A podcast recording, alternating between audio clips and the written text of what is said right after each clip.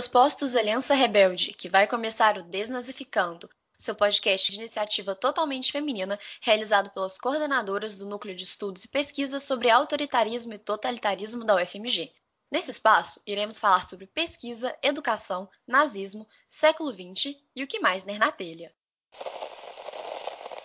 Então, peguem seus cafés que a gente já vai começar. Aqui quem fala é Maria Visconti. Aqui é a Ana Viana. E aqui é a Bárbara Deotti. E no episódio de hoje a gente vai falar sobre os conceitos que estão presentes na obra Modernidade e Holocausto do sociólogo Zygmunt Bauman, que nos auxiliam a compreender não só o Holocausto, como também a sociedade moderna como um todo.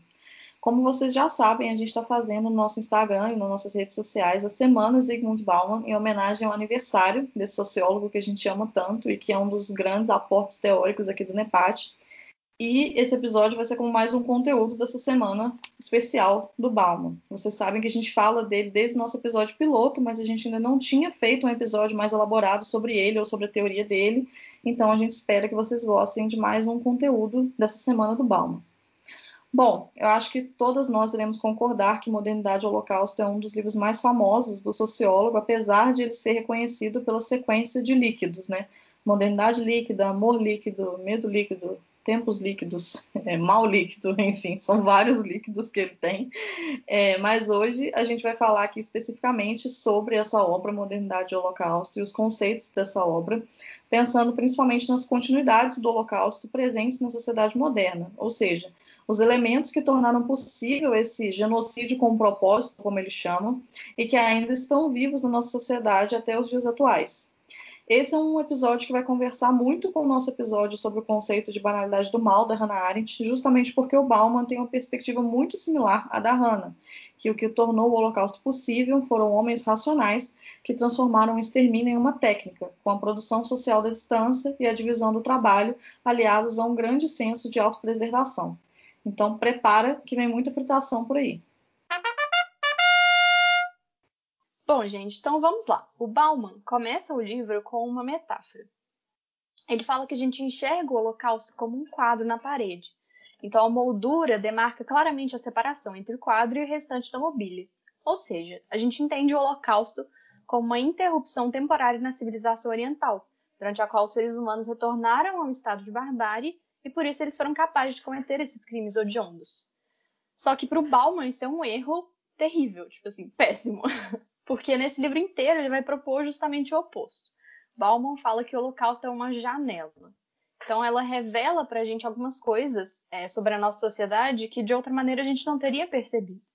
E olhando por essa janela a gente vai ver coisas extremamente desagradáveis, mas que são de suma importância.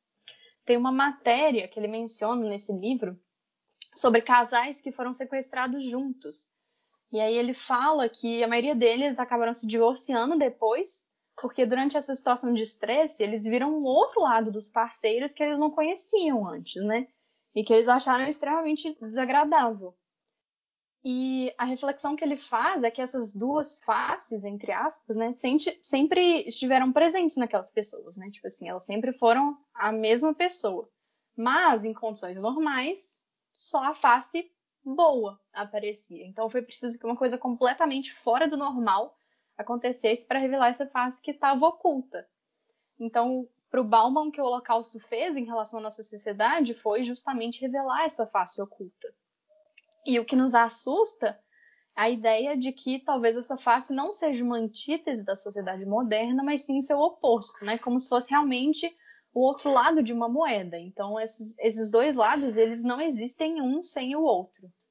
Então, beleza. A principal ideia que o Bauman vai defender nesse livro é que o Holocausto é um fenômeno moderno.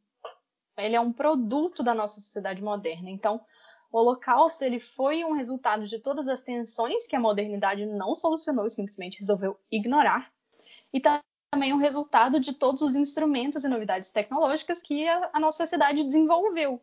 Todos os ingredientes, entre aspas, do Holocausto são partes integrantes da sociedade moderna. Foi preciso que uma série de contingências históricas únicas acontecesse para que o choque desses fatores resultasse no Holocausto, mas os fatores por si só eram normais. Bom, então o que isso quer dizer é que a sociedade moderna é a condição necessária para o surgimento do Holocausto, ou seja, sem a sociedade moderna não teria acontecido um genocídio como o Holocausto. E o que o Bauman constata é que as regras de racionalidade pelas quais a gente pauta e administra a nossa sociedade não são incompatíveis com o extermínio planejado e racional de milhões de pessoas. E não só isso, né, mas todos os recursos necessários para a execução do Holocausto foram criados e fornecidos pela civilização moderna. Então, é, pensar no Holocausto como uma exceção ou como uma ruptura é um sinal de loucura coletiva, porque nenhuma das condições que tornaram o Holocausto possível desapareceram. E a gente também não tomou nenhuma medida efetiva para garantir que algo similar não aconteça novamente. Então, citando Bauman diretamente, abre aspas. Se havia algo em nossa ordem social que tornou possível o Holocausto em 1941, não podemos ter certeza de que foi eliminado desde então. Fecha aspas.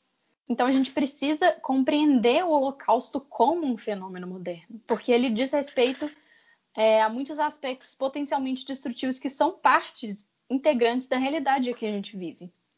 Citando novamente o Bauman, o estudo, abre aspas, mesmo mais diligente, não é garantia suficiente contra a volta dos assassinos em massa de espectadores indiferentes. No entanto, sem esse estudo, sequer saberíamos a que ponto tal volta é provável ou improvável. Então, assim, a gente precisa aprender com o Holocausto e é para esse propósito que estamos aqui hoje. Bom, então, dito isso, a gente vai começar a trabalhar mais especificamente alguns dos conceitos que ele traz nesse livro. O primeiro conceito que a gente vai trazer é que o Holocausto, para o Bauman, tem um caráter, ao mesmo tempo de singularidade e de normalidade. Então, vamos com calma que vamos explicar essas duas coisas. A singularidade do Holocausto é, se deve ao fato de que ele é um genocídio moderno. Então, são as características especificamente modernas que diferenciam o Holocausto de outras instâncias históricas de violência e de massacres.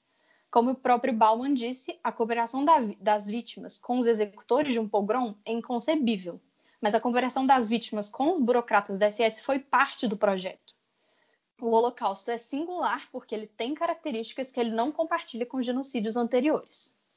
É, e aqui eu vou citar um trechinho um pouco maior do Bauman, mas é porque eu acho que esse trecho é muito bom para tipo, exemplificar esse ponto que ele está querendo fazer. Então vamos lá. Abre aspas. Como tudo mais que se faça à maneira moderna, racional, planejada, cientificamente fundamentada, especializada, eficientemente coordenada e executada, o Holocausto superou e esmagou todos os seus supostos equivalentes pré-modernos, expondo-os comparativamente como primitivos, perdulários e ineficientes. Como tudo mais na nossa sociedade moderna, o Holocausto foi um empreendimento em todos os aspectos superior, se medido pelos padrões que essa sociedade pregou e institucionalizou. No texto, né, ele cita um outro autor e começa a listar alguns dos fatores para o Holocausto. A gente vai falar melhor desses fatores um pouquinho mais para frente. Mas, primeiro, o antissemitismo radical, ou seja, racista e exterminador, como os nazistas propunham. Segundo, a transformação desse antissemitismo em políticas de um Estado centralizado. Terceiro, o fato desse Estado comandar um imenso e eficiente aparato burocrático. Quarto, o estado de emergência, ou seja, a condição extraordinária de tempo de guerra que permitiu ao governo e à burocracia levar a cabo coisas que seriam mais problemáticas em tempos de paz. É, e aqui eu faço o adendo de que o Estado alemão começa a assumir esse caráter de exceção muito antes da guerra, né? Então, desde o incêndio do Reichstag, as coisas já começam a se encaminhar por aí. E por último, a não interferência ou aceitação passiva dessas coisas pela população em geral. Então, uma vez que ele lista esses fatores, o Bauman aponta que dois deles são incidentais, então os nazistas estarem no poder. E a guerra que é uma consequência dos nazistas terem tomado poder, são incidentais, né? Tipo assim, aconteceram, mas poderia não ter acontecido. Mas os outros fatores são todos normais dentro de uma sociedade moderna. Então, racismo está presente aí, o Estado moderno, dentro do Estado, a burocracia e a passividade da população em geral. Então, são coisas que já estavam presentes. E esses processos, eles estão ligados diretamente à ascensão e consolidação da sociedade moderna. E aí é que entra a segunda característica que o Bauman coloca no Holocausto, que é o caráter de normalidade. Por quê? Como eu falei, todos os fatores que fizeram esse evento acontecer são normais, tomados sozinhos. Então, eles se combinam de um jeito inesperado que levou a um genocídio, tipo assim, imprevisível, nunca visto antes. Mas todos eles, tomados separadamente, são parte normal da sociedade. É, eu acho esse conceito do Bauman de singularidade e normalidade do Holocausto muito bom, porque também é uma coisa que o Svetan Todorov também, que é, a gente usa bastante aqui no NEPAT, também fala que é essa questão de que para esse genocídio que tem aspectos muito singulares poder servir para a nossa sociedade como forma de compreensão, de análise e até de uma certa medida como uma forma de prevenção, ele precisa ser colocado em seus elementos normais, assim, né? É, então, é, a gente precisa conseguir generalizar o Holocausto dentro de outros genocídios, colocar ele em forma de comparação com outros genocídios, justamente para a gente poder aprender alguma coisa desse fenômeno, porque se a gente colocar ele apenas como uma coisa singular e muito específica, a gente não consegue fazer muitas reflexões assim a respeito dele, né? Porque ele fica realmente como um evento específico daquele dado momento, daquela dada sociedade, e o que o Todorov e o que o Bauman também estão falando é justamente o contrário, né? Sim, existem elementos específicos que o Bauman lista vários, né? É, como a Bárbara também falou, né? A soma dessas coisas são singulares, mas existem muitas coisas que são regulares na sociedade e que são regulares em outras formas de genocídio, e é por isso que a gente precisa estar atento, né? Eu acho que isso também é uma coisa muito boa de pensar. Bom, gente, eu acho que é justamente isso, né? Como a Maria já colocou, eu acho que o Holocausto, ele tem sim as suas particularidades, bom, assim como todo evento histórico, não é? E também tem suas particularidades que estão associadas aí a algo que o Bauman vai chamar a atenção e que a Bárbara já colocou, que tem a ver com essa relação com a modernidade, né, com as, todos esses elementos que estão presentes na nossa vida comum e que foram mobilizados e combinados de uma forma específica. Então, para compreender como se deu esse genocídio e como esse assassinato em massa aconteceu de fato, o Bauman nos aponta que é, ele não é uma invenção moderna, mas existem aspectos que são inéditos do Holocausto e que possuem esse sabor moderno nítido, como a Bárbara até já chamou atenção. Então, a gente pode dizer que a modernidade contribuiu para o Holocausto de maneira direta. O papel da civilização moderna na perpetração e na extensão efetiva desse genocídio foi ativo e não passivo. Isso sugere que o Holocausto foi tanto um produto como um fracasso da civilização moderna. Um produto porque sem a civilização moderna ele não poderia ter acontecido, e um fracasso porque, bom, foi um genocídio, não é? Então, assim, nos mostra como esses valores e como todos esses é, elementos que existem na nossa civilização podem ser mobilizados para fins extremamente nefastos, né? Como tudo que se faz à maneira moderna, o Holocausto foi racionalmente planejado, cientificamente fundamentado, ainda que a gente né, possa questionar isso, mas para a época ele foi feito dentro dos preceitos da ciência, eficientemente coordenado e executado. Então, citando aqui o Bauman, o assassínio em massa contemporâneo caracteriza-se, por um lado, pela ausência quase absoluta de espontaneidade e, por outro, pelo predomínio de um projeto cuidadosamente calculado e racional. Então, o que, que ele está querendo dizer? Que esse genocídio ele não foi feito com base em emoções, ele não foi feito de maneira impensada. Ele foi feito, bom, assim como tudo, de maneira planejada, muito cuidadosamente, que não contou com nenhum fator que pudesse fugir ali ao que era desejado como resultado para esse genocídio. E uma característica muito importante, talvez a mais central de todas elas, é que o genocídio moderno ele é um genocídio com um propósito. Ele é um elemento da engenharia social, uma coisa que a gente vai falar mais daqui a pouquinho, e que visa produzir uma ordem social conforme um projeto de sociedade perfeita. Para compreender esse projeto de sociedade perfeita, que aqui no caso que a gente está analisando foi criado, né, desenvolvido pelos nazistas, o Bauman vai usar a metáfora do jardineiro. Então, ele nos diz o seguinte: que a sociedade vai se tornar um objeto de planejamento e de projeto conscientes, assim como a visão de jardineiro. Pensando aí a sociedade como esse jardim, o jardim tem que ser planejado. E esses jardineiros, claro, têm que prezar aí pela beleza e pela ordenação dos seus jardins. Portanto, eles odeiam as ervas daninhas, porque elas estragam os seus projetos, né? Por serem feias, talvez, ou por serem ali uma desordem dentro dessa ordenação. Mas o fato é que eles não podem deixar que essas ervas daninhas se propaguem e estraguem o seu jardim. A razão pela qual essas ervas daninhas vão ser eliminadas não importa.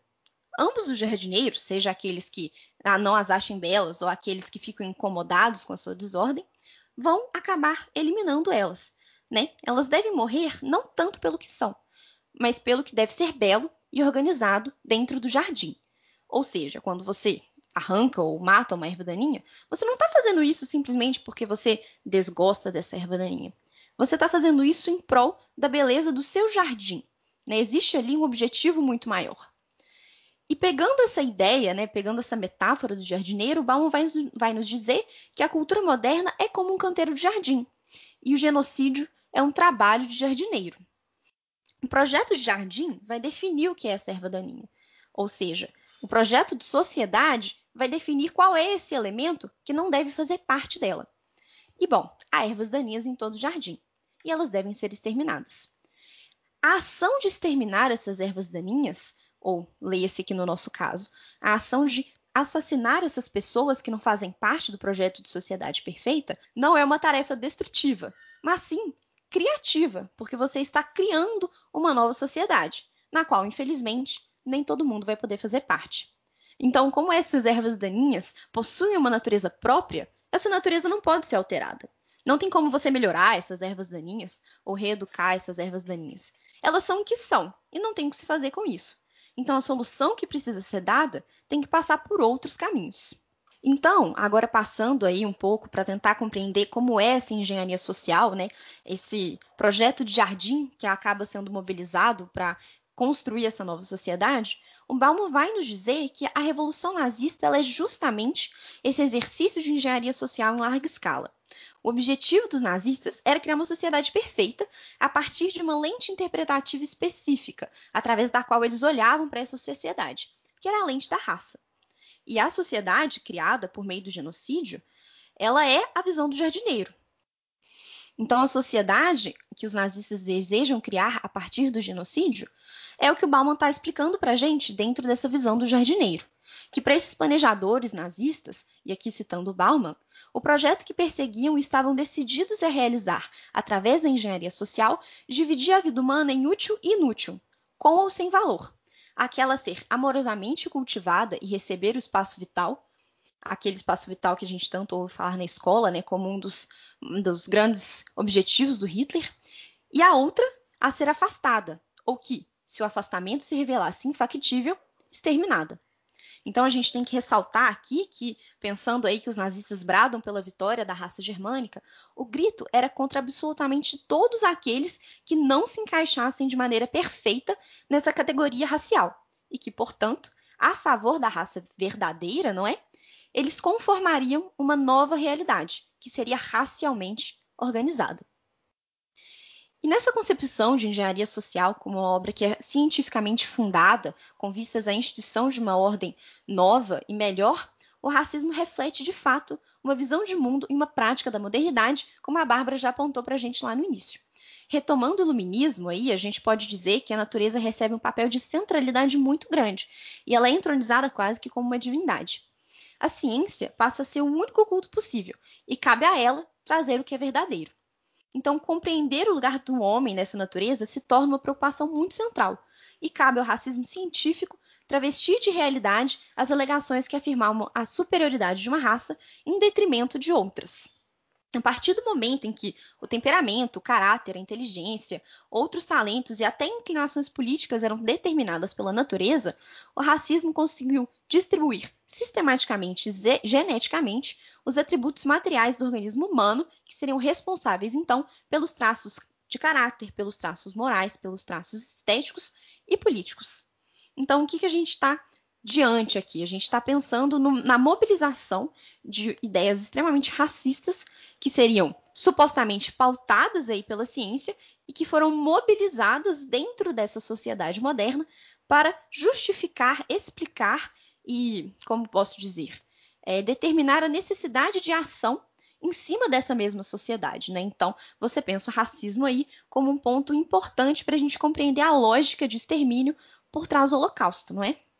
E pensando então a partir do Iluminismo, a gente pode dizer que o mundo moderno se caracterizou por uma posição ativa, planejada em relação à natureza e a si próprios, que é um pouco isso que a gente já está conversando aqui, que é pensar sobre como a gente precisa moldar essa sociedade como se fosse um canteiro de jardim. E a ciência, ela não devia ser praticada por si mesma, né? Ela é vista acima de tudo como um instrumento de poder muito grande e que capacita o seu detentor a melhorar essa realidade e moldá-la de acordo com os projetos e os interesses humanos, contribuindo, claro, para o auto autoaperfeiçoamento desses seres humanos. Bom, acho que ficou claro, né, que é nesse sentido que a jardinagem aparece como um arquétipo importante para compreender essa postura, postura construtiva porque, assim como as plantas de um jardim não podem ser abandonadas por conta própria, não é? A vida humana também não poderia. Então, a atividade essencial da jardinagem é justamente separar os elementos úteis, destinados a viver e prosperar, isolando esses elementos dos elementos que eram perigosos e que deveriam ser, então, exterminados. O assassinato dos judeus e, enfim, de outras populações durante o Terceiro Reich foi um procedimento de administração racional da sociedade em um esforço sistemático de colocar a seu serviço a postura, a filosofia e os preceitos de uma ciência. Então, eu acho que vale dizer que não apenas o racismo bastaria. A versão exterminadora que desenvolveu o antissemitismo deve ser vista como um fenômeno totalmente moderno, algo que só poderia acontecer no estágio super avançado de modernidade. A heterofobia, que é algo que o autor também cita, que é essa aversão ao diferente, também foi importante e, bom, contribuiu para que os alemães sentissem uma grande indiferença com relação ao destino dos judeus. Mas também não bastava. Foi a paralisia do povo, combinada à moderna burocracia do Estado e a centralização do poder, que permitiram a lógica mortal da solução final, ou seja, da solução desse problema das ervas daninhas, não é? Seguir o seu curso sem empecilhos.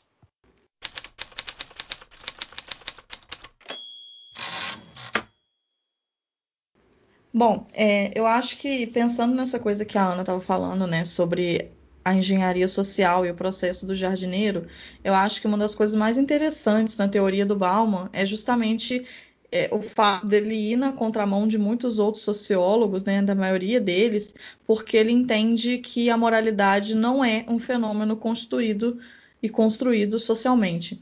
E isso justamente porque ele está partindo do Holocausto, né, como um ponto de análise. Então, o que ele entende é, se a gente considera que a moralidade varia de lugar para lugar ou de tempos em tempos, é possível dizer que o Terceiro Reich não causou nenhum problema moral na nossa sociedade. Afinal de contas, aquela era apenas mais uma nova moralidade que estava sendo imposta naquele período. O que significa dizer também que aquelas pessoas não estavam agindo de forma imoral. Né? Os nazistas, é, principalmente os nazistas mais atuantes, né, responsáveis pelo extermínio, não estariam agindo de forma imoral. Eles estavam agindo de acordo com as leis morais que estavam sendo impostas na Alemanha naquele período. É, inclusive, esse é um dos argumentos né, dos nazistas em Nuremberg, né, quando eles falam com, com os juízes, com os advogados, de que é, eles estão sendo julgados ali por americanos, ingleses, e são pessoas que não necessariamente vão entender o que eles passaram, porque são pessoas que vivem em sistemas democráticos e a Alemanha não era um sistema democrático. Né? Então, é como se isso fosse justificável de alguma forma, tendo em vista essa nova lei que estava sendo. É, que, tendo em vista essa nova lei que foi é, presente na Alemanha nesse período. Então, o que o Bauman está chamando a atenção justamente que a gente tem que contar com um código moral que seja independente dos governos que, que, a gente tem e da sociedade em que a gente vive, do momento histórico em que a gente está vivendo, justamente para que a gente possa perceber quando um novo código moral está tentando ser instaurado, principalmente se esse código moral violar o código moral anterior, né? Então, nesse sentido, ele tem uma visão muito similar à da Hannah Arendt, né? Quando ela fala que a moralidade não pode ser entendida como um conjunto de normas e de hábitos que podem ir se, ir se modificando.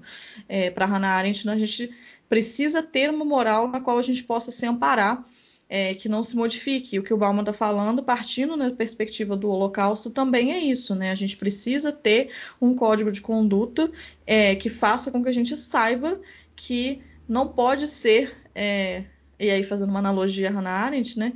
Não pode ser é, não matarás num dia e no dia seguinte matarás, né? É, existe, tem que existir alguma coisa para a gente se amparar. Então, para o Bauman, em muitas situações, a gente tem a responsabilidade moral de resistir ao processo de socialização.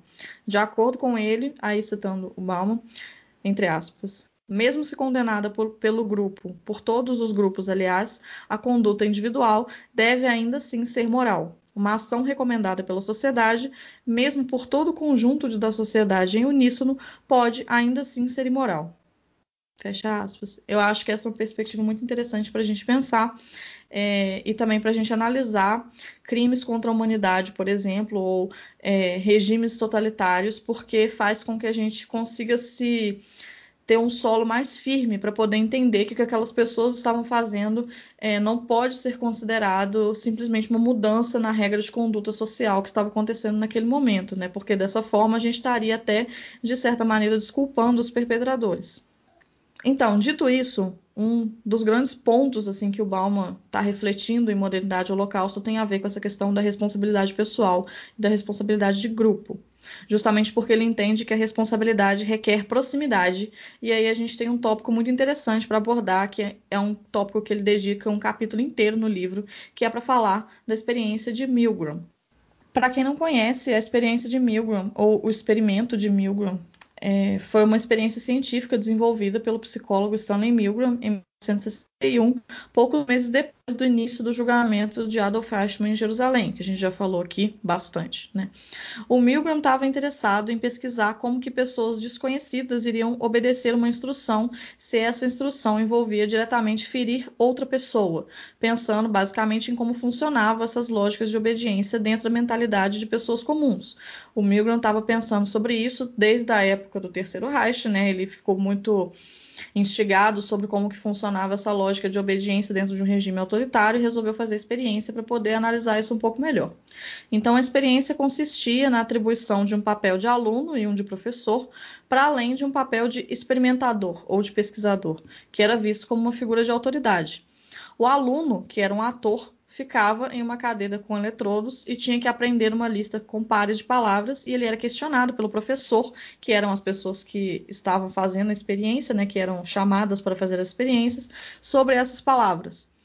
Toda vez que o aluno errasse, o professor deveria administrar um choque elétrico no aluno, um choque que ia aumentando cada vez mais, né? Então tinha uma uma grande quantidade, uma grande gama de geradores de choques que variava de 15 volts, que era um choque, um choque pequeno, a 450 volts, que era um choque mais grave.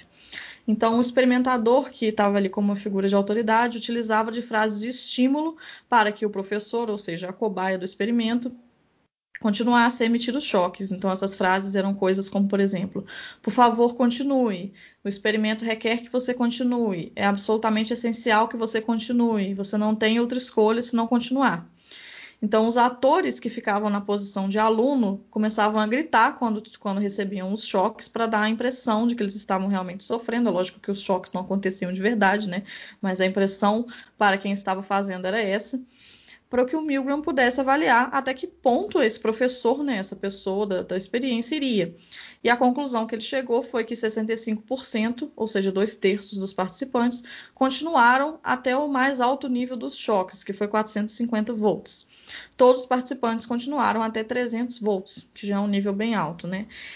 A experiência por si só tem uma série de questionamentos, principalmente por conta da pouquíssima representatividade e a baixa amostragem, porque eram apenas 40 homens, todos brancos, que estavam é, sendo testados ali nessa experiência, mas o Bauman no começo do texto reconhece essas críticas que o Milgram sofreu, mas ele consegue traçar uma teoria é, a partir dessa experiência, a partir da leitura do Milgram, né? Então, o que ele conclui com essa experiência é que, basicamente, se você mediar uma ação ainda que seja uma ação que vai causar sofrimento em outro ser humano, e você dividir essa ação em estágios muito separados e muito delineados e muito divididos por uma, uma hierarquia que possui autoridade, né, faz com que as pessoas façam essa ação de forma até orgulhosa, né, dentro da nossa sociedade racional. Então, o significado para o Bauman da, da, da, experiência do Milgram é que esse processo de racionalização do nosso, do nosso comportamento humano, né, e das consequências desse, desse, dessa racionalização faz com que uma organização que produza sofrimento consiga ainda assim ficar em paz consigo mesma, justamente porque existe uma produção de uma divisão de tarefas, um modelo quase fordista de organização social, e faz com que exista uma separação muito grande entre a vítima e o executor, né? Justamente porque o executor não precisa testemunhar o resultado dos seus atos. E ele pode até mesmo ser deixado a crer que nada aconteceu, né? Então essa, esse peso na consciência passa a ser inexistente. Né? Ainda mais quando existe uma figura de autoridade que está é, se responsabilizando tacitamente pelas suas ações. Então, quando os, os sujeitos da experiência estavam, estavam ali agindo e tinha o experimentador falando, ah, você precisa continuar, existia uma noção de que quem iria ter a responsabilidade pelo sofrimento da pessoa que estava tomando choque era o pesquisador, o experimentador, e não o, o professor que estava executando esse choque, né? Então, é, existe uma, uma divisão aí, não só é, espacial, mas uma divisão organizacional que faz com que surjam graus de responsabilidade na qual a pessoa que está efetivamente agindo não se sinta responsável. E aí é uma distância não só física como psicológica, né? E por isso que o Bauman fala que a responsabilidade requer proximidade, porque é uma proximidade que não é só física, mas é uma proximidade psicológica, né? Você precisa entender que o que você está fazendo diretamente tem impacto é, no que vai acontecer depois, né? Então, os passos que são dados é, o que o Bauman conclui é os passos são dados de modo sequencial, de modo que você precisa de A para fazer B, de B para fazer C e assim sucessivamente. Porém, se você para em D, significa que você já foi até D. Né? Então, se cada choque é apenas um pouquinho mais forte que o anterior, e aquela é apenas mais uma etapa daquela experiência que você já aceitou fazer, qual que é o momento de você parar, né? Por que, que você foi até D e não foi até E? Por que, que você acha aceitável dar um choque de 250 volts, mas não acha aceitável dar um choque de 260 volts? É, o que, que te levou aí até aquele momento e aí de repente você achou que a partir daquele momento não dava para você ir mais, né? O que, que significou esse rompimento? Qual que é o limite? Então, como o Bauman chama atenção, essa ação sequencial na nossa sociedade faz com que o ator se torne escravo das suas próprias ações passadas. E aí, se a gente estender essa experiência do Milgram para o regime nazista, que era realmente o objetivo dele, né? Então, assim, apesar da experiência ser controversa, a gente pode traçar algumas, algumas teorias a partir daí, a gente consegue compreender o que o historiador Raul Hilber chama de realmente um processo de extermínio, né? Justamente para chamar a atenção de que o Holocausto não aconteceu do dia para a noite, ele foi um conjunto de passos, de ações sequenciais que envolveram uma série de atores cumprindo pequenas tarefas que eram divididas, burocratizadas, sem emoção, e na qual não necessariamente o primeiro ator teria contato com o resultado final da ação completa. Por isso que eu falei que é um modelo quase fordista, né? Então, quando o Eichmann, por exemplo, diz que ele não exterminou nenhum judeu, é porque de fato a pessoa dele não exterminou nenhum judeu, não pegou uma arma e deu um tiro em ninguém, né? E assim como o Eichmann, existe uma série de outros funcionários, inclusive de mais abaixo da cadeia de comando, que tinham funções muito específicas, né, que envolviam muitas vezes apenas preencher papelada. E essa pessoa que estava preenchendo papelada no escritório não necessariamente compreendia que mudar um número de uma tabela para outra significava colocar um número de pessoas na câmara de gás. E, e não, mesmo que no fundo ela soubesse disso, né? Então a gente não está colocando em xeque aqui se a pessoa sabia ou não disso. O que a gente está falando é que essa divisão de tarefas faz com que você tenha uma distância emocional, psicológica é, e física também do resultado final da ação, que é o extermínio, né? É, e aí aqui também entra uma coisa importante para a gente compreender esse processo da experiência do Milgram, que quando você coloca uma pessoa na função de experimentador, né, de pesquisador ali, essa pessoa automaticamente parece estar incumbida aos olhos do, do, do professor de uma grande responsabilidade. Né? Então parece haver uma suposição mesmo, como eu falei, né, uma suposição de responsabilidade tácita entre os membros do experimento de que as coisas que esse pesquisador, experimentador estão pedindo são coisas certas a serem feitas, né? Por isso que existe também essa, essas frases que ele falava, ah, o experimento requer que você continue. Então isso dá uma impressão de que aquilo era realmente o que tinha que ser feito, né? E de acordo com Bauman, citando ele aqui. O que sabemos com certeza, graças a Milgram, é que os sujeitos dessas experiências continuaram a cometer atos que reconheciam como cruéis unicamente porque recebiam ordens para fazê-lo. Ordens de uma autoridade que aceitavam e investiam da responsabilidade última por suas ações. As experiências de Milgram revelaram o mecanismo de transferência da responsabilidade na sua forma mais pura, simples e elementar. Fecha aspas. Essa transferência contínua de responsabilidade é justamente o que o Bauman chama de responsabilidade flutuante. E aí, citando ele de novo, uma situação na qual cada um de todos os membros da organização estão convencidos, e assim o diriam, caso indagados, de que estão sob as ordens de outra pessoa, mas as pessoas apontadas pelas outras como responsáveis passariam o bastão para uma terceira. Fecha aspas. Então, a estrutura nazista era o que o Ian Kershaw também fala, né? Era uma estrutura desorganizada propositalmente, justamente para eliminar essa responsabilidade, para fazer com que existisse realmente uma cadeia de comando confusa. E isso é perceptível nos julgamentos de Nuremberg também, né? Não só de Nuremberg, né? Até Eichmann e também até os julgamentos atuais, assim, né?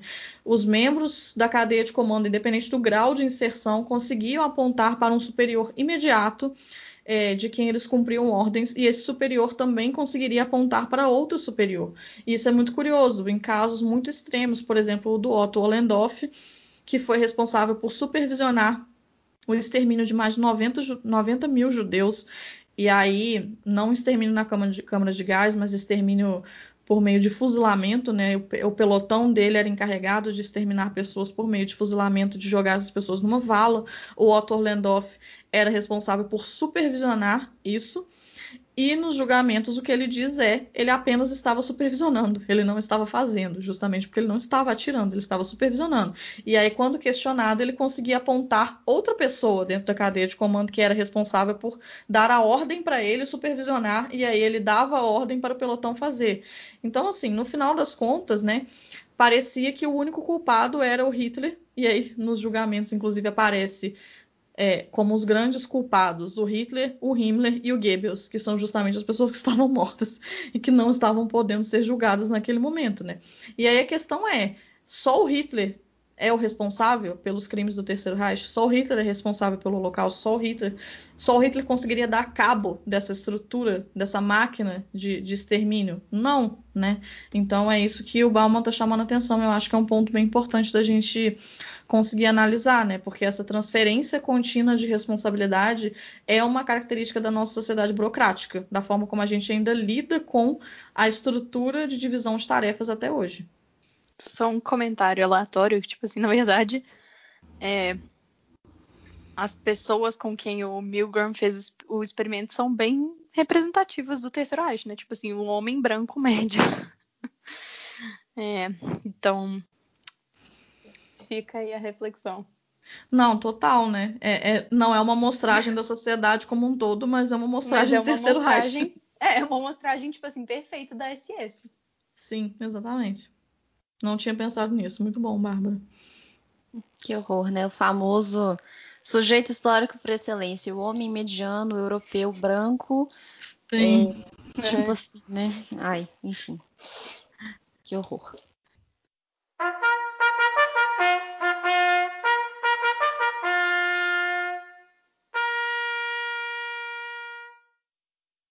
Retomando um aspecto que a Maria já apontou, mas agora a gente vai falar um pouquinho mais longamente e profundamente sobre ele, que é a questão da produção social da distância, o Bauman vai desapontar que existem, em suma, duas formas de lidar com o Holocausto.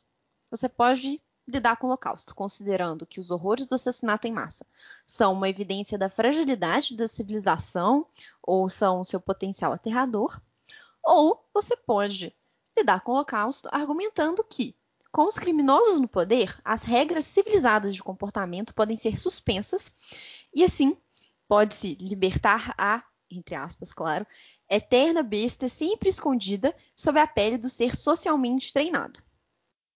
Bom, o Bauman vai optar por essa segunda abordagem, na qual a gente pensa que no terceiro Reich, essas normas que geralmente estariam em questão ali para, enfim, guiar a nossa conduta, elas estariam suspensas e outros padrões, outros pensamentos, outros valores entrariam aí no lugar dessas normas normais, digamos assim. Então ele vai focar sua análise nesses padrões tipicamente modernos, que são tecnológicos burocráticos, né, e dizem respeito à realização da ação, e na mentalidade que esses padrões geram, institucionalizam, mantêm e reproduzem. Ele nos aponta que o que aconteceu durante o processo civilizador foi uma reutilização da violência e uma redistribuição do acesso à violência. Né? Então, onde que ele está querendo chegar? Que na nossa civilização moderna, a gente foi treinado para abominar e detestar a violência. Mas isso não quer dizer que ela deixou de existir. Isso quer dizer apenas que ela foi retirada da nossa vista. Então, a partir do momento em que ela se torna invisível, isso para nós faz com que a nossa experiência seja muito mais confortável, né? Porque a gente não vai estar tá lidando ali com essa violência a todo momento, que é algo que, claro, fomos treinados então para abominar. Mas bom, o que ele vai se questionar é então como a gente pode usar essa violência de maneira eficaz sem contrariar os pressupostos de que a modernidade não deveria ser violenta. E é exatamente aí que entra o terceiro Reich, não é? porque o uso da violência ele se torna mais eficiente e menos dispendioso quando essa violência é submetida a critérios instrumentais e racionais, ou seja, assim que ela é dissociada da avaliação moral dos fins que essa violência pode causar. Então, assim, a gente pode pensar nessa dissociação como realmente quase que um mecanismo de defesa. Você pensa que a violência existe, mas ela não é visível, ela não é pessoal. Ela é totalmente impessoal, totalmente racional, e é a partir daí que ela pode ser instrumentalizada, sem então colocar em xeque o que nós aprendemos né, dentro da nossa civilização moderna. Essa dissociação da violência, ela geralmente resulta de dois processos paralelos, mas que são ambos muito centrais dentro do modelo burocrático de ação, que era o modelo através do qual o Terceiro Reich estava agindo, digamos assim. Então, a gente tem primeiro a meticulosa divisão funcional do trabalho, e depois a gente pode pensar na substituição da responsabilidade moral pela responsabilidade técnica. Ambos esses processos geraram um contexto no qual era possível que os funcionários do aparelho burocrático pudessem dar ordens sem pleno conhecimento dos seus efeitos, como a Maria já tinha colocado. Numa divisão funcional do trabalho, a gente cria uma distância muito grande entre aquele que está agindo, ou seja, contribuindo na ação, e o resultado final da sua atividade. Né? Ou seja, cada agente da burocracia realiza uma ação extremamente pontual, sem tomar conhecimento completo de seus efeitos. Então, as pessoas que ocupam os degraus sucessivos na burocracia moderna se diferem marcadamente, pensando aí no tipo de sua especialização e também no treinamento profissional que é exigido dentro do seu tipo de trabalho. Cada pessoa, portanto, ocupa uma função extremamente pontual, que é desprovida de significado em si, então, como a Maria já tinha colocado, a pessoa que está preenchendo uma papelada dentro de um escritório está só preenchendo uma papelada dentro de um escritório, né? Quer dizer, é uma ação super pontual, que não é em si nociva. Mas é essa papelada que vai permitir que, dentro da cadeia das ações burocráticas, essas ações acabem gerando genocídio. Então, você tem ali uma grande distância prática e mental desse produto final, que é o genocídio. Então, a maior parte desses funcionários, eles realmente assim, podiam dar ordens sem ter pleno conhecimento do que estava acontecendo. E é justamente essa ação extremamente pontual, extremamente específica, na qual a pessoa tinha que ter um treinamento técnico muito específico, que possibilitou então que a responsabilidade moral com relação a essa ação fosse substituída pela responsabilidade técnica. Por quê?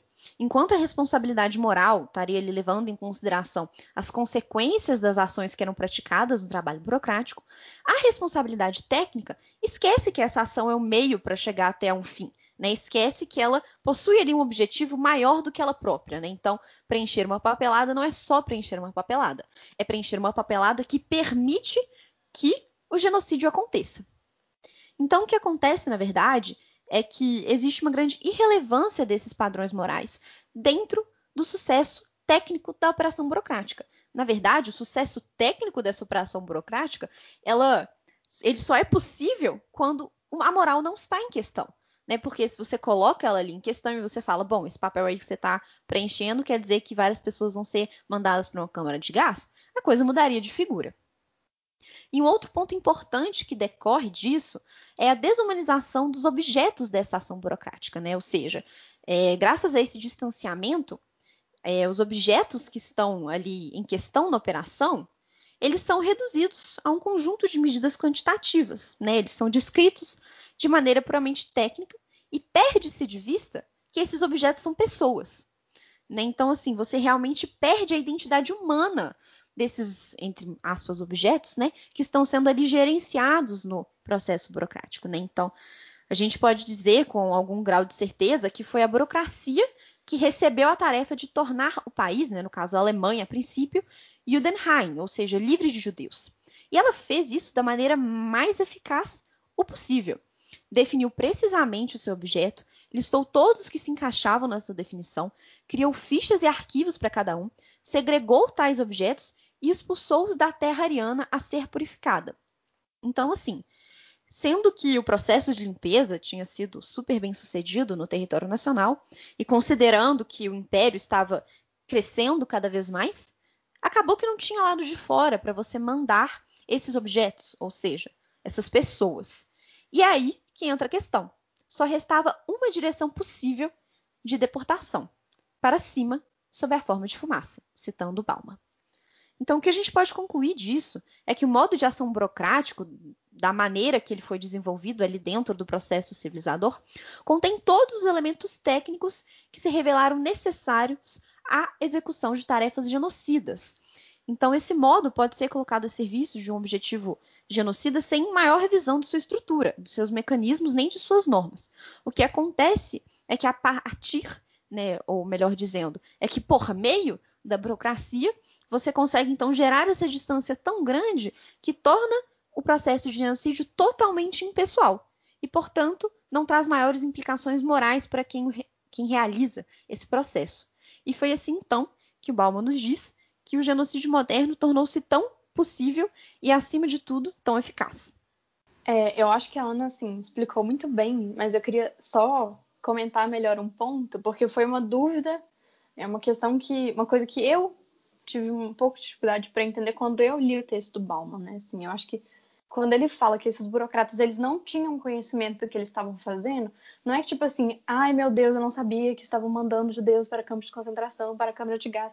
Não, essas pessoas sabiam disso, né? Se a gente tem o exemplo do Eichmann, Eichmann sabia muito bem que todos os judeus que estavam entrando naqueles trens iam para os campos de concentração e de lá eles iam morrer, né? O extermínio certo. Mas o que o Bauman está colocando, quando ele diz de não tomavam conhecimento, é no sentido de que, tipo assim, eles não precisam se preocupar com aquilo por conta de todos esses mecanismos de distanciamento psicológicos e físicos também que a modernidade e a lógica burocrática instauram. Então, tipo assim, quando o cara tá preenchendo a papelada, ele sabe que, tipo assim, ele tá mandando as pessoas para Auschwitz. Mas ele não precisa se preocupar com aquilo, porque é algo muito distante do que ele tá fazendo. Então, tipo assim, o que ele vai fazer quando ele tá olhando para aquela papelada é pensar, não, é só só a minha papelada é o trabalho que eu tenho que fazer hoje, eu tenho que cumprir minha função bem, sabe? Tipo assim, ele vai evitar pensar no resultado daquela ação. Então, assim, só queria acrescentar esse comentário, porque foi algo que, que pegou para mim, assim, quando eu tava lendo o texto do Bauman. Eu queria aproveitar o comentário da Bárbara também para fazer uma indicação que a gente já indicou no nosso Instagram. Foi uma das primeiras coisas que a gente indicou. O documentário do Claude Lanzmann, Shoah. É, tem uma, é um documentário enorme, enfim, como vocês devem saber, né? Mas tem uma parte, inclusive o Raul Hilber, que é um historiador que o Bauman cita aqui, né, várias vezes, é, é entrevistado para o documentário, mas eu acho que tem uma parte que é muito interessante da gente mencionar aqui, em que o, o Lansman lê um documento é, que fala sobre o processo de melhoria de um caminhão que era utilizado para o extermínio, né? Porque inicialmente o extermínio não era feito em câmaras de gás em si, em caminhões de gás, digamos assim, né? É um caminhão adaptado com o gás Zyklon B. E aí tem um documento que ele lê, um documento oficial do Terceiro Reich, em que fala sobre as melhorias que eram necessárias para que essa ação do extermínio dentro do caminhão fosse feita de forma mais eficiente. E aí é esse que é o ponto, justamente, que a Bárbara chamou a atenção, né? Da eficiência. Porque existe um, um distanciamento também de linguagem, né? É, a, a forma como o documento aborda isso é uma, uma forma muito é, de documento de repartição, assim, se você for ler hoje em dia, é esse mesmo tipo de linguajar, assim, né? De que ah, os elementos é, é reconhecido que os elementos é, em um determinado ponto do processo chegam mais próximo da porta, portanto é necessário um reforço da porta. O que significa os elementos o que, que, significa isso? Significa que as pessoas, quando elas estão morrendo, vão para a porta naturalmente como uma tentativa de escapar da morte. É isso que significa. Mas não é isso que está escrito, né? Está escrito de outra forma. Né? Ah, os, os elementos. É, Percebe-se que os elementos têm uma tendência de é, eliminar dejetos durante uma determinada parte do procedimento, então é necessário que haja um orifício no qual isso possa sair. O que, que significa isso? Que as pessoas, né, é, vomitam, passam mal, é, soltam excrementos e por isso é necessário que isso seja limpo. Enfim, é, é claro que quando você lê isso com atenção, você percebe o que está sendo dito, mas é, a, a, a, distância também é, é, é, da linguagem, né? E isso é muito importante para quem está executando apenas uma parte dessa tarefa, que ela não se preocupe em fazer essa reflexão do que, que significa dizer que a pessoa vai para a porta na hora que ela morre, né? Ela não precisa pensar sobre isso, ela precisa só ler aquele documento e entender qual que. Ah, tá, entendi. Então eu preciso que a porta seja melhorada, que tenha um buraco no meio do, do caminhão, eu preciso que as rodas sejam assim, assim, assado, eu preciso que o caminhão aguente tantos quilos, eu preciso que não sei o quê. Essas são as ações que vão ser executadas a partir daquele documento que está avaliando a condição do caminhão. Só que é isso, né? É uma questão bem complexa. Inclusive, também uma outra recomendação é o livro A Linguagem do Terceiro Reich, que também fala um pouco sobre isso, né? Sobre essa questão da mudança da, da, da linguagem. Novamente, assim, né? Eu acho que a Bárbara faz muito bem de apontar isso e só para reforçar que é a questão da violência, né? Você tira a violência do campo de visão dessas pessoas, não que ela não exista, não que ela não esteja posta ali, como o Bauman nos diz, né? A questão é que ela não se torna um incômodo. Não é você você disfarça intencionalmente essa violência, essa ação que é extremamente é, como que talvez seja até meio irônico dizer, né, mas desumana mesmo assim, né? Quer dizer, como você pode fazer isso? Você disfarça isso para que a pessoa não se incomode e realize ali a sua ação super pontual da maneira mais confortável possível, né? Que é algo que o Bauman nos aponta. Então, eu acho que é muito importante a gente pensar nisso, né? Não é que a pessoa não sabia, né? Você apenas tem ali uma série de mecanismos que permitem que a pessoa execute a sua ação burocrática super bem, com o menor incômodo possível, com relação ao fim que essa ação burocrática teria, né? Então, eu acho que isso é realmente um ponto super importante para a gente chamar a atenção.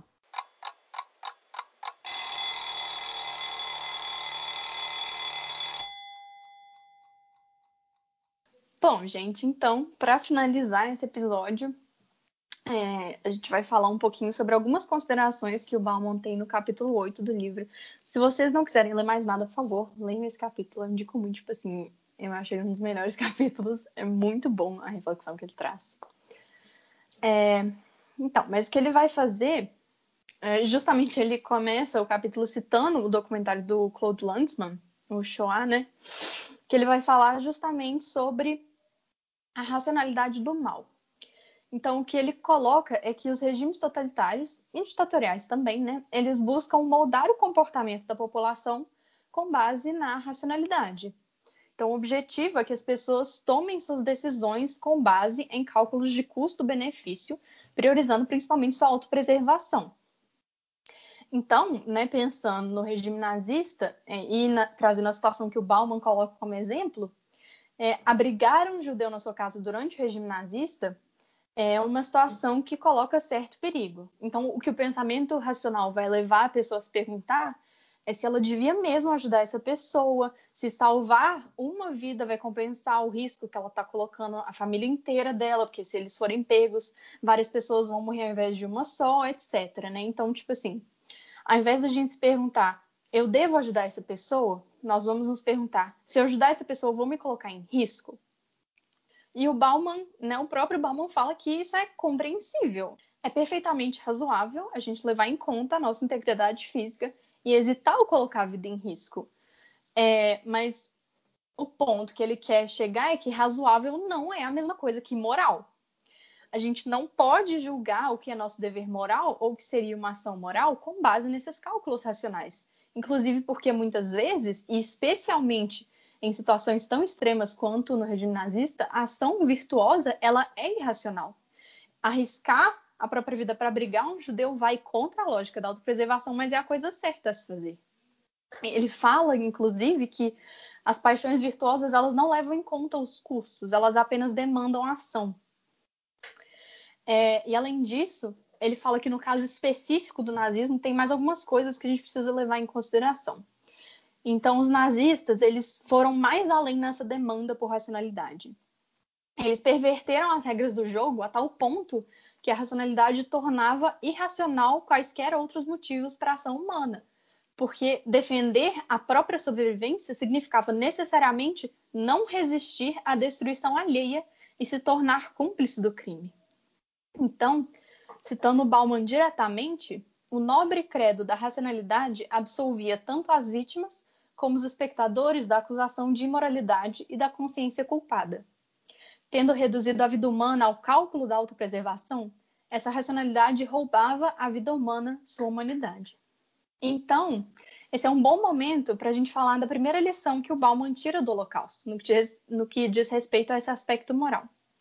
A primeira lição é a facilidade com que a maioria das pessoas arranja uma desculpa para se furtar ao seu dever moral e prezar por sua autopreservação, quando colocadas em uma situação em que a escolha certa, entre aspas, não é uma escolha fácil e nem ao menos uma escolha óbvia.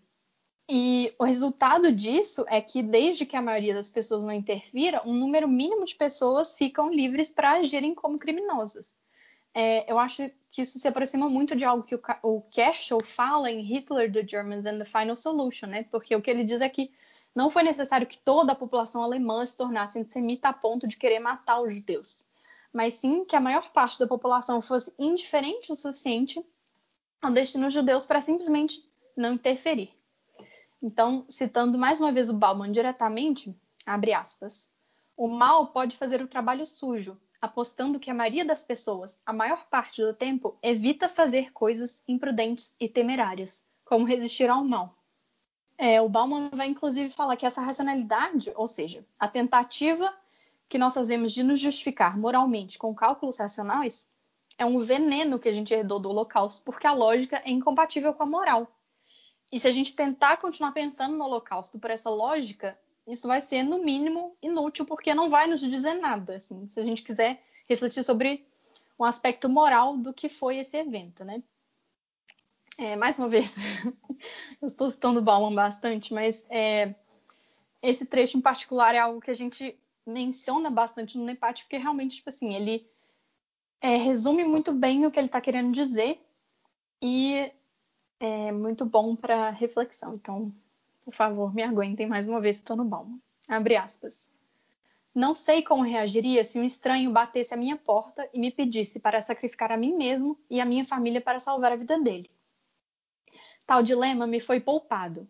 Tenho certeza, porém, de que se me recusasse a abrigá-lo, seria plenamente capaz de me justificar com os outros e comigo mesma argumentando que, pelo número de vidas salvas e perdidas, despachar o estranho foi uma decisão inteiramente racional. Tenho certeza também de que sentiria aquela vergonha irracional e ilógica, mas por demais humana. E, no entanto, tenho certeza igualmente de que, não fosse por essa vergonha, a decisão de despedir o estranho iria me corroer até o fim dos meus dias.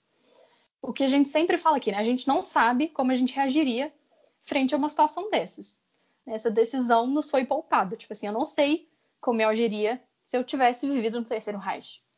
Mas o que ele fala é que assim, a gente consegue arrumar um número infinito de justificativas lógicas e racionais para justificar qualquer comportamento que a gente tivesse. Então, tipo assim, ah, se eu decidir não abrigar um judeu, eu consigo me justificar perante todo mundo, porque ah, minha vida estava em perigo e, né, tipo assim, eu arriscaria minha família, eu não posso arriscar meus filhos, etc, etc. A gente consegue se justificar e logicamente, né, tá certo, assim, é factual que, por exemplo, você de fato colocaria sua vida em risco. Mas a questão moral, ela não passa por aí. É, você conseguir se justificar logicamente não deixa e na verdade não diz respeito ao ao que é moral sobre aquela situação, né? Então, o que ele vai falar é que esse sentimento de vergonha é o que pode nos ajudar a purgar esse veneno deixado pelo Holocausto, porque o nazismo é, foi uma tirania que desumanizou e acho que a gente pode também dizer que desmoralizou tanto as vítimas quanto os espectadores, porque deixou que eles usassem essa lógica da autopreservação como carta branca para não agirem. Então, assim, é compreensível não estar disposto a arriscar a nossa própria vida, mas não deixa de ser moralmente repreensível, porque a gente não cumpriu com o nosso dever. Então, para realmente finalizar agora, a segunda lição que ele tira do Holocausto é que escolher a autopreservação ao invés do dever moral não é inevitável. É lógico, mas não é óbvio, assim, não é inevitável, né? Não é, é Basicamente, o que ele está querendo dizer é que a gente pode ser pressionado a isso, mas nunca, nunca, nunca forçado. E que a responsabilidade por essa escolha sempre vai ser nossa e nunca daquelas pessoas que estão nos pressionando. E o que é mais importante para ele é que, no fundo, é, não importa quantas pessoas vão optar pelo dever moral. O que importa é que pelo menos uma pessoa faça essa escolha para mostrar que o mal não é todo poderoso e que a gente pode é, resistir a esse mal. Bom, gente, acho que é isso, né? Acho que foi um episódio bem frito, assim, como vocês podem ver, a gente sim leu este livro muitas vezes, relemos e lemos novamente, fichamos, e realmente o Bauman é um aporte muito importante.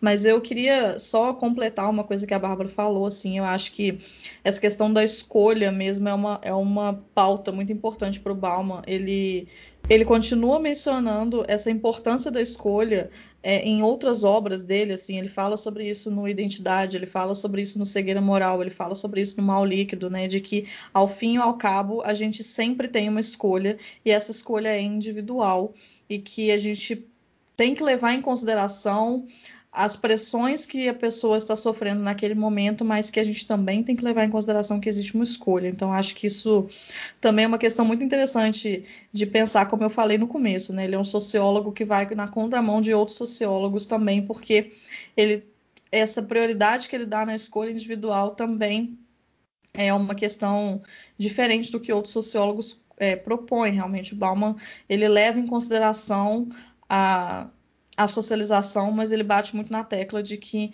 em muitas situações é necessário que você resista à socialização e que a única ação moral possível é uma ação que não parte dessa socialização, né? Então, eu acho que é isso, eu acho que a obra dele como um todo é muito importante para a gente pensar sobre as continuidades do século XX no século XXI, né? Acho que o que ele tenta fazer o tempo todo é trazer para a gente que, independente de como a gente né, de que estamos num regime de historicidade diferente, que agora já é a pós-modernidade, independente disso, a gente ainda tem muitos resquícios do século XX na nossa atualidade e que não precisa de muito para que um novo regime totalitário se instaure, porque a sociedade virtualmente não é muito diferente. Então, acho que é isso, é um, intelectual é importante para a gente pensar junto e para a gente conseguir analisar os elementos que eles estão na nossa sociedade o que, que a gente pode fazer a partir desses elementos, o que, que a gente pode analisar não só socialmente, mas individualmente, né? Quais que são as coisas que a gente mesmo perpetua, né? No Segredo Moral ele fala bastante sobre isso, sobre o processo de adiaforização da sociedade, enfim, várias questões. Mas é isso, somos fãs mas convidamos vocês também a serem fãs, é, a lerem a obra dele, lerem esses tempos líquidos todos, né? Os líquido mal, líquido não sei o que, líquido amor, líquido. Leiam tudo porque é muito bom. Tudo muito bom, tudo que ele escreve é muito bom. E, e é isso, fiquem fritos e, e é isso, gente. É, bom, gente, eu concordo plenamente com a Maria, assim, acho que o Bauman é um, um autor que não importa o que a gente fale, da, me da, melhor forma possível, nunca chegaremos aos pés, né, do que é o texto dele escrito, né? Me lembrar o que minha orientadora diz, que é não há nenhuma explicação que eu possa dar que seja melhor do que vocês sentarem e lerem, e especialmente no caso do Bauman, ele escreve muitíssimo bem, e é, te pega realmente uma leitura, e eu acho que é muito importante para compreender né, o nazismo, o holocausto e, como a Maria disse, para nos fazer refletir também sobre as nossas próprias ações, não é sobre o que nós fazemos que vai de encontro ao que ele está apontando acima de tudo. E eu convido vocês também, pensando no que a Bárbara disse, a assistirem o filme que nós indicamos esse mês, que conta os últimos dias da Sophie Scholl, né, que resistiu ao regime, e lembrando aí então que se o que nós, se do que nós precisamos, como Bauman nos diz, é que apenas um resista para dizer que o mal não é todo poderoso, eu acho que ela pode, poderia ser um bom exemplo, né? E também para pensar sobre como é difícil resistir, né? E eu acho que isso é um ponto muito importante, toda essa dificuldade, mas ela foi alguém que, não só ela, né, mas enfim, os outros membros da Rosa Branca, que a gente também já falou aqui, escolheram, né? Escolheram a resistência, escolheram essa responsabilidade moral de resistir. Então, convido vocês também a assistirem, refletirem sobre isso. E no mais, espero que vocês tenham gostado, espero que vocês animem ler o Balma e fritem também muito com a gente, contem pra gente as fritações, porque é disso que o nosso grupo vive, né? É disso que é isso que a gente faz, a gente frita. Então é isso, gente, espero que vocês tenham gostado e um beijo, até a próxima. Bom, gente, eu já falei bastante, então só o que eu tenho a dizer é que eu espero que vocês passem a noite sem dormir e valeu por ouvir o episódio. Então a gente se vê no próximo. Você falar igual eu falo com os meus alunos, você tem que sair daqui mal. Se você não sair daqui é. mal, o meu tá errado. Não eu falei errado. Então é isso, gente. Um beijo, até a próxima.